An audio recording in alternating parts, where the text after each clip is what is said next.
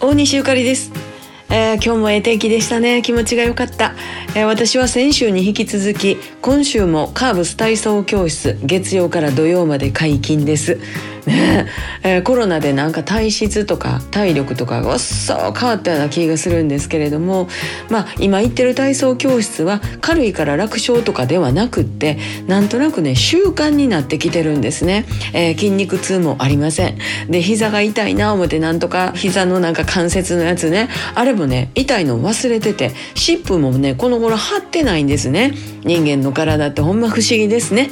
えーとにかく私は11月のライブに心は向かっております。まずは12日難波の駅前20日南のスマイルフェスティバル。間にパーティーとか売り切れのハウリンバーとかありますけどとにかく11月に向かいます。頑張っていこう。ワンワンワンさんちゃん